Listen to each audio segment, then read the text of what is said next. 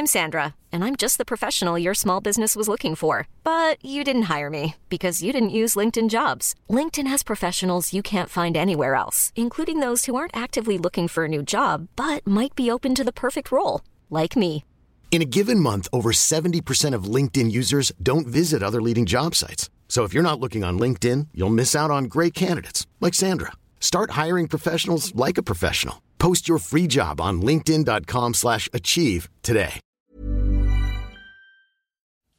Bonjour, bonsoir, bon après-midi à tous. Petite nouveauté cette saison dans mes podcasts, je vais vous proposer chaque veille de sortie d'épisode un extrait de notre conversation avec mon invité.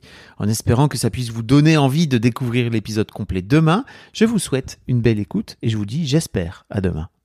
En fait, donc euh, pendant le, c'était, c'était vraiment euh, cette période de Covid où il y avait, où, en fait, j'avais de l'épargne de côté euh, et euh, j'avais cette prise de conscience et je me suis rendu compte, ok, mes investissements en fait, ils matchent pas vraiment, pas forcément mes values, mais mes valeurs.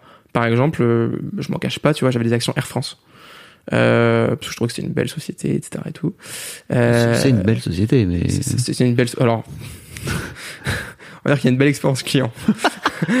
Mais euh, à la fois sur le côté économique et le côté environnemental, c'est pas c'est pas une très très belle Bah, société là-dessus. Oui, c'est une boîte qui, c'est une boîte qui fait des avions. Enfin, qui- Voilà, donc euh, pas très pas très rentable et pas très pas très écolo. Euh, et donc je me suis je me suis posé la question, mais en fait, euh, ouais, euh, est-ce que j'ai une responsabilité d'une certaine manière quand même sur euh, minime hein, sur le Ouais. sur, sur le sur l'impact d'Air France? Et en fait, oui, parce que indirectement tu finances cette société quand même.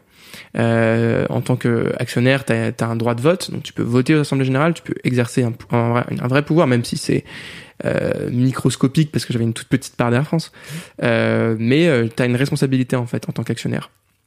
L'empreinte carbone, en fait, on peut euh, l'imputer à différentes personnes, euh, au consommateur, euh, à l'entreprise qui produit, Bien sûr. à l'actionnaire qui possède l'entreprise ou à l'État, euh, parce qu'on mesure également l'empreinte carbone de la France, par exemple. Et donc, en tant qu'actionnaire, t'as as des responsabilités. Et donc, je commençais à creuser un peu le sujet euh, auprès de, principalement auprès d'ONG comme Reclaim Finance, l'Oxfam, etc. Et en fait, euh, je suis tombé sur des chiffres qui m'ont complètement fait tomber de ma chaise, où euh, aujourd'hui, on estime que l'empreinte carbone moyenne de l'épargne d'un Français, c'est 11 tonnes de CO2 par an.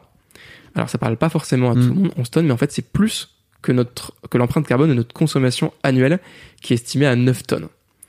Waouh. Donc c'est énorme en fait. C'est euh, l'équivalent de 10 vols aller-retour Paris-New York en avion. Donc euh, voilà, c'est et ça c'est pour 25 000 euros d'épargne financière, ce qui est après la moyenne de ce que les Français Ok. détiennent aujourd'hui.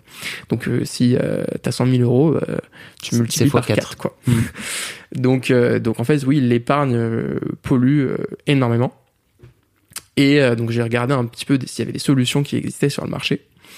T'avais quelques voilà labels ISR etc qui se baladaient à droite à gauche. Attends, je te coupe, mais quand tu dis l'épargne pollue énormément, ça veut dire que globalement, les, les, les, les banques qui investissent dans euh, les boîtes avec ton épargne euh, investissent dans des boîtes qui polluent. Ah oui, C'est ah ça oui, que tu- ah oui, oui, oui, complètement. C'est ça ce que tu veux dire. Exactement, oui. Mais et et euh, aujourd'hui, euh, il y a une étude qui est, il y a une étude qui est sortie il y a quelques mois euh, qui explique qu'il y a seulement 0,2% des fonds qui sont compatibles avec l'accord de Paris. 0,2%, donc 99,8 qui ne le sont pas. Et l'accord de Paris, je le rappelle, l'objectif, c'est de limiter le réchauffement climatique à 2 degrés par rapport à l'ère pré-industrielle. Là, aujourd'hui, on est à plus 1,1 degré.